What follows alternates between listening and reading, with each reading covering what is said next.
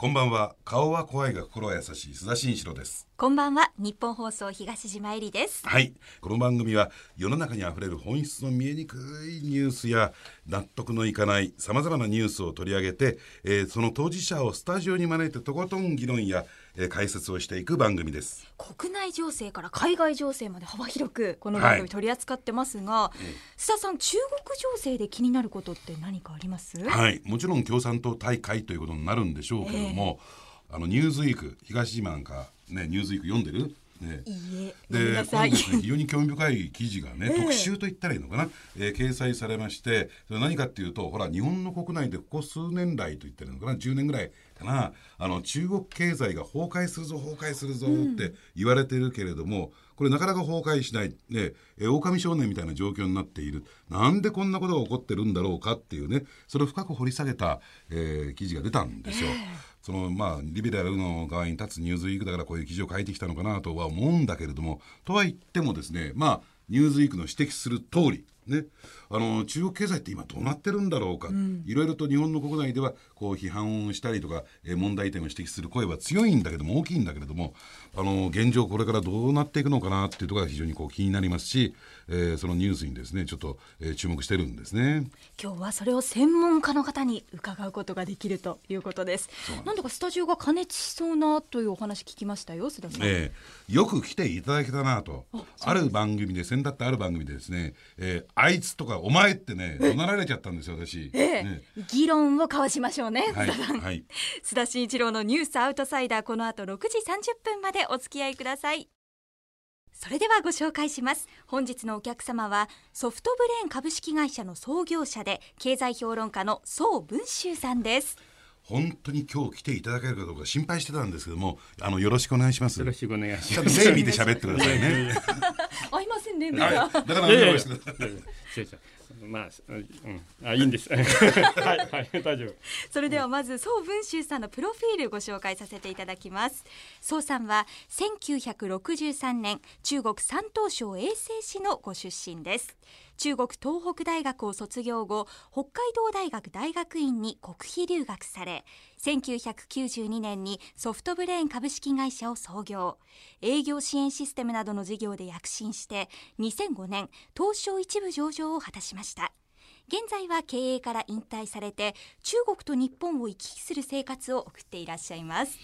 あの中国と日本を行き来する生活を送ってらっしゃいますずいぶん曖昧な表現なんですけども、えー、現在どういうお仕事されてるんですか？私あの2005年に会社の株を売って引退してからですね、ええ、それからあの、まあ、子供も小さいということで北京で5年間ほどあの実際に本当に、えー、足ついて子供も現地の学校を通わせて私も現地でコンサルタントをして、え、5年間過ごしたんですが、まあ、あの2年前から子供たち今度アメリカにいたもんですから、えそれでまあ家内日本人ですよね、えそれであの、まあ、やっぱり日本好きなんですね。私も日本好きだけども、うん、まあ、家内は日本じゃないといろいろ不便でね、うん、で今だからその大半は日本にいるんですよ、うん、で北京は来週も行くけれども、えあ3分の1ぐらい、行って用事済まして帰ってくるみたいな。なるほどなるほど。たまにアメリカにもいたりしてね、あのこの番組の収録時点では、ね、中国共産党大会の真っ只中なんですが、あのこの共産党大会日本でもですね非常に大きく注目されてるんですけども、ここね注目ポイントって何かありますか？まあ、正直僕全く関心がない興味がなかったんです。ええ、でそれはあまりにも日本など、まあ、中国の WeChat とかを見てると取り上げるから自分もあ何やってるんだろうと思ってあの調べたんですけども正直関心がないんですよ僕は政治にね。ただ一つ気になったのはその習近平のそのなんだろうその、えー、その報告5年一度の党大会ですから報告はすごい大事ですよね。それまでは国費ですから。報告書出た瞬間はですねなんと日本語のバージョンが出たんですね、えー、日本語のほかに当然アラビアン語、えー、ロシア語ドイツ語ブルガリ語スペイン語ラオス語、うん、えー、と入れたら9カ国語のバージョンが出たんですね。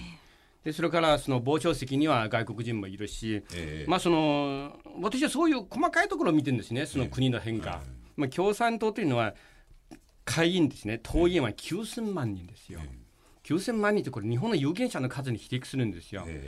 で私そういうことを見るとやっぱり共産党という組織はもう非常に巨大な組織であって、まあ、一党独裁で言うけれども10人に1人が共産党なんです今。うんそれでしかもそういうそのグローバル化した組織。だからまあ単に日本の制度の自民党とか、アメリカの共和党とか、そういったセンスで理解しようがないと思う、昨日思いましたね。あのどうなんですか？その中国共産党大会で報告されたことあるいは決まったことっていうのは中国の実際の人たち、ね、一般庶民には何かこう影響をもたらすもんなんですか、いやあると思うんですけど実は私中身知らないの。読んでないの。興味ないから、えー、これは嘘じゃなくて、えー、本当に、ええっと興味がないんですけれども、え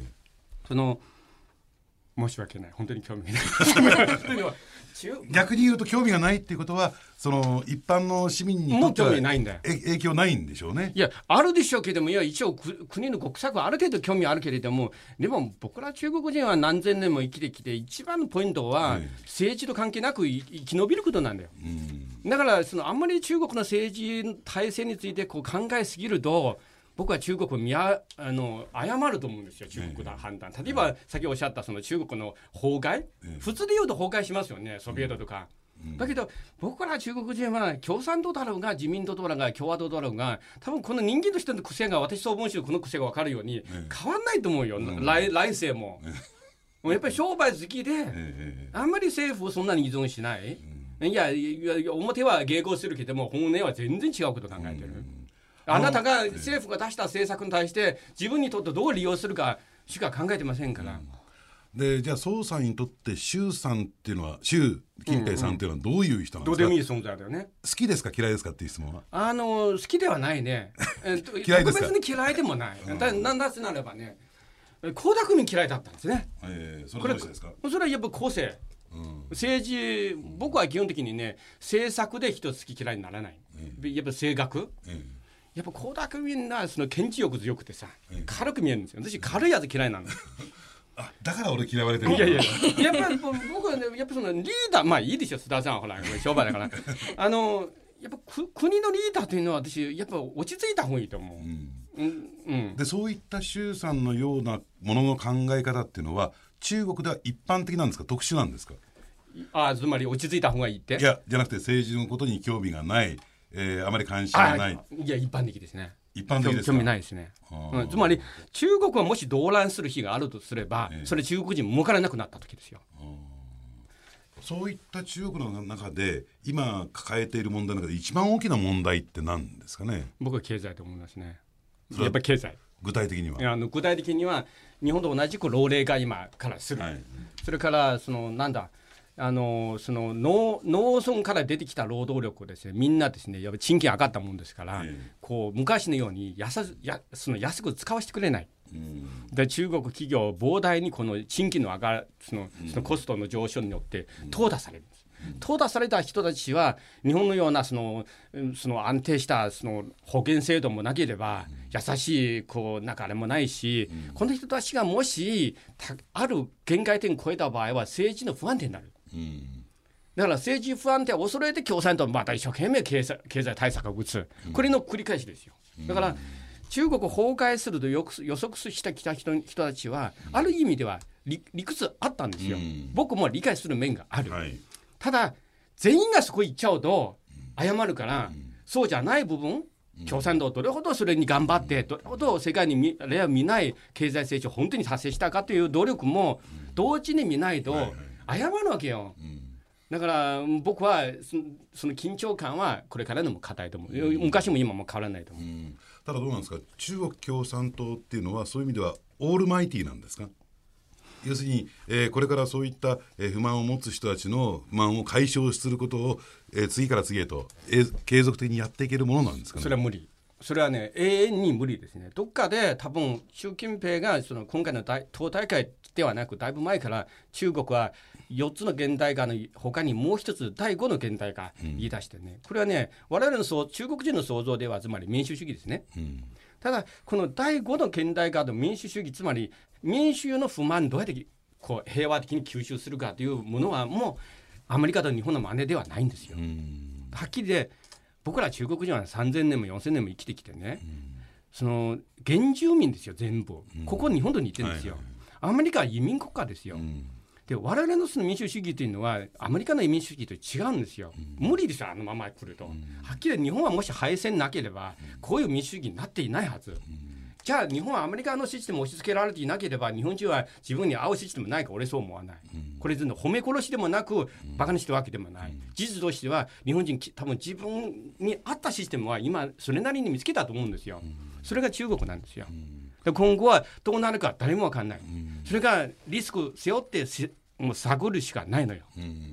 でそんなね中国がこの高度成長を成し遂げて、うん、経済的にも大きな影響力を持って、これかつてね日本が言われた言葉で「欧化論」っていうのがあるじゃないですか。うんうん、それどういう意味ですかね。えー、だから、えー、黄色い災いですよ。ああ。黄色い災い。それは西洋人、我々に対する誤解ですよね。えまあ偏見で偏見です、ね、差別ですよね。ねで今欧化論の中心というのはどちらかというと日本よりも中国にその矛先が向かってるように思えるんですけども、うん、そういった偏見だとか差別については中国の人たちってどう思うんですか？そこね正直僕も欧米によく行くし、うん、我々中国人はアメリカで差別をこう感じない理由というのは中国人ずぶといんですよ。ずずしいんですよ。わかります。わかんないのよ。ええ、うん、そのわかんないんですよ。そんなのは。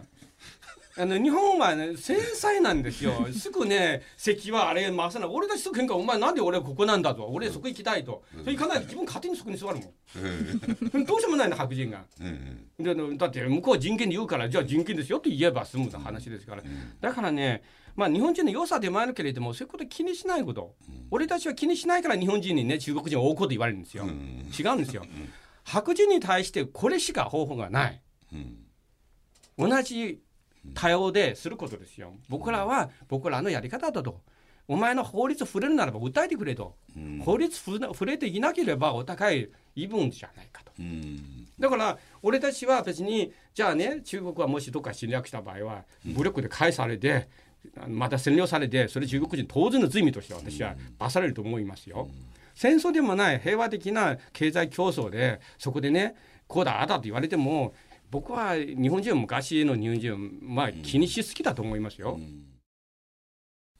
で一方でね今回の共産党だけの話戻すんですけども、うんうん、僕が一番ですねちょっとあの、まあ、注目したというか、うんうん、気にかかったところはその習近平体制の成果としてね、うんうん、あの南シナ海に、ね、人工島を建設したことが入ってきてるんですよ。でこれを日本人ひっくり返っちゃうあるいは外国みんなひっくり返るんですけど。捜査なんかどう思います、うん、まあね、正直、領土問題になると、僕は言えなくなっちゃうんですよ。政治の話だから。いやいや、そうじゃなくて、そのそれが中国の、日本ではそうあんたね、中国政府に言われてる、それはない、それ中国政府を恐れてるんじゃなくて、うん、やっぱりね、スターさんも僕も、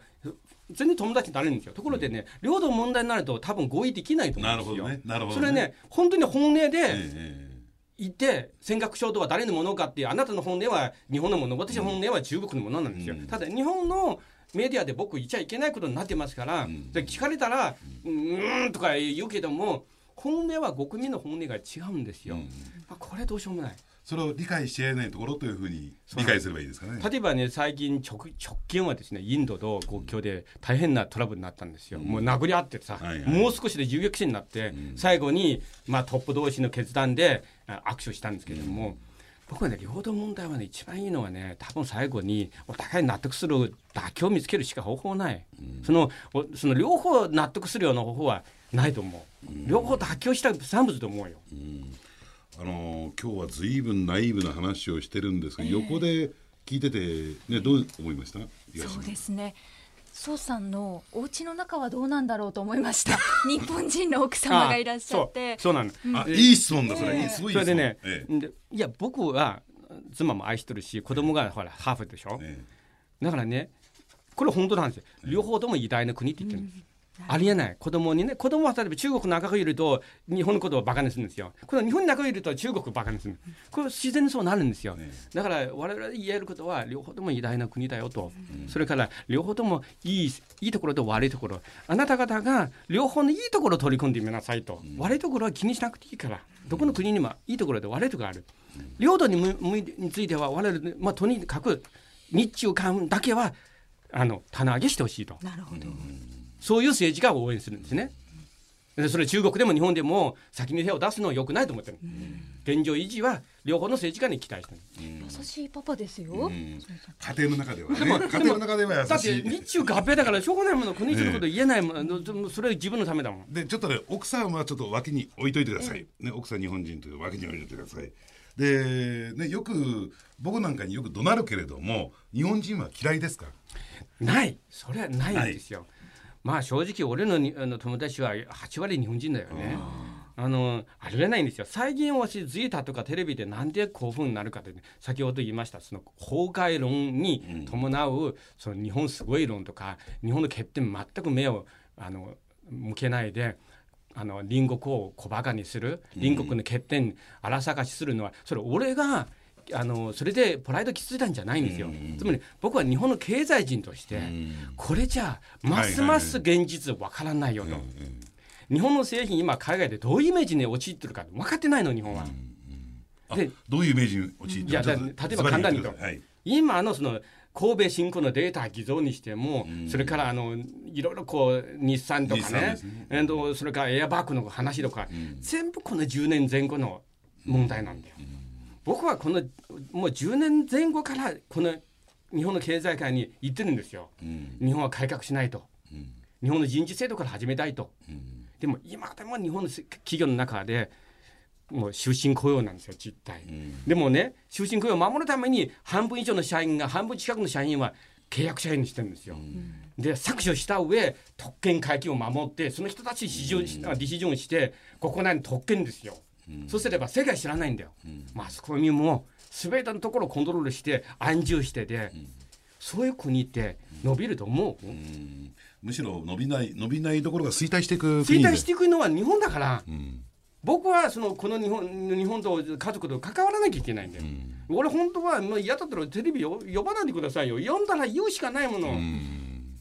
まあ、そういった中で日本の経営者の企業経営者の問題点って何だと思います？僕はね個人個人の問題ではなくやっぱり日本の経営者の最大の問題は流動性が低い、やめない、お互いずっと同じ会社。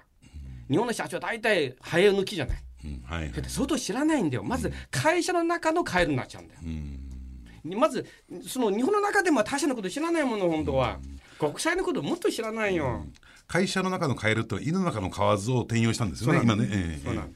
日本日本の他の会社のこと他の業界のことも知らないんだから、うん、その海外のこともっと知らないんだよ。あのもう一つね日本の経済の特性として優秀な中小企業多いっていう意識は僕なんか持ってるんですね。うんうんうん中小企業どうですか？例えば町工場で。いやそれはその通り、うん、その通り。ところで今の問題は例えば iPhone なんてね2年間1回モデル変わるんですよ、うん、で物どんどん更新していくんです、うん、日本の中小企業は優秀というのはどういうことが優秀かというと同じものを何十年間もその技を磨くんですよ、はいはいはい、いい時いいんですよ。ところで、ね、変化の激しい時はですねそのみせっかく磨いたものはもう使われないんですよ、それに対応できてない人もいることは事実なの、だ。から強みの裏返しは弱みにもななりつつある今、だから日本の中小企業足りないのは新しい技術新しい仕組みにチャレンジする中小企業。どっちかといえばあのその技を磨技にこう磨きをかくかけるような中小企業は多すぎるんだよ。職人派職人派、えー、いやいいことなんですよ石田さん、えー、正直言っていい話だけど、でもそれで今の経済救うわけじゃないんですよ。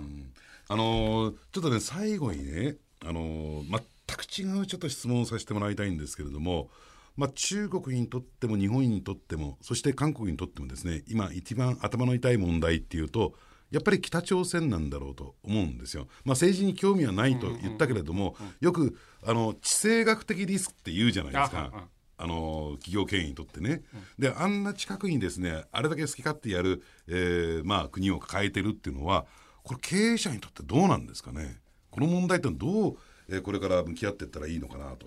僕ら経営者どうしようもないんですよ。これこそ我々の努力どうにもならない話ですよね、うん、それからその多分まあ、トランプと習近平が裏で何回やってると思うんですよ。うん、まあ、この間ほらあの番組もいたように、で皆さん結構いいこと言ってるんですよ。要は米中が、まあ、もちろんその日本も巻き込まなきゃいけないけれども完全に北朝鮮どう落地させるか一致しない限りで解決しませんから、戦争、まあ、武力解決したとしてもその周りの合意がないと武力始まらないんですよ。どっちにしても、一旦武力始まった場合は東アジアしばらく12年は景気後退しますけれども、でも落地すれば逆にこの問題解決するから一気に回復すると思いますよ。核戦争にならない、それはないんです。あので最後にちょっともう一つ聞いとこうかな。やっぱり関平さんは嫌いですか？僕はね関平さんは、えー、まあ嫌いですね。あの嫌いな理由はまあこれ、まあ、普通人嫌いとは正直言わない人多いけれども、えー、まあ、関平さんはやっぱりえーと、日本人になったこと自体は全然いいと思うんですよ。え友人あの国籍はいろいろ国の帰っていくのは全然私評価してますから、えそうしてほしいんですね。ただその自分を育てたいわゆるその祖国ですね、そまあ、やっぱりね批判するのいいんですよ、でも彼の文章の中では言葉の中ではもうとにかく荒探し、ね、一緒のその小バカにしてるこう荒探しあの評価する部分とそのマイナスの部分はバランスよく言ってないんです、全部崩壊とか。これねその中国に対してどうでもいいんですよ。どうせ聞く中国人いませんから、で問題なのは日本の皆さんに害を与えるんですよ、そ僕はその両方の国を大事にしたい人間としてすればこんなに日本人にあのこう誤解を与えるようなことをやり続けてしかも自分の母国に対してあれだけのこうマイナスのことをずっと言い続けることは商売としてもプライドのない商売ですよ、だって私のあの義理の母親が日本人ですよ。不愉快って言ってるから、うん、うん、なるほどね。あのこの話ずっと聞いてると1週間ぐらいかかりそうなんで、ね、あのまたにさせていただきたいんですけどもあのこうやってバランス取ってねえー、やっていきたいんで、あのまたちょっと喧嘩するために来ていただけますか？いやいやいやどうぞよかったら私 なかなかね他のメディアに出てくれない人なんで、えー、ぜひ来ていただきたいなと。えー、思いますけどね。よろしくお願いします。本日のお客様、はい、宋文秀さんでした。ありがとうございました。ありがとうございました。本日のお客様は宋文秀さんでした。うんようやくエンディングの時間が来たね。なんか23時間話してたようななんかどっと疲れが出ちゃってね、え。ー、え。ー、よかった。とっくみ合いになる。最後握手も交わして、はい、ほっとしました。あのどうですか？ああいう中国の方と話をするっていうのは新鮮？ズバリおっしゃるから気持ちがいいところありますよね。ねあの日本人だとストレートにもの言わないんでオブラートに包んで言うんだけどもズバリ言うからだから喧嘩になるんだよ。今日は仲良かったですよ。ありがとうございます。来週もどうぞお付き合いください。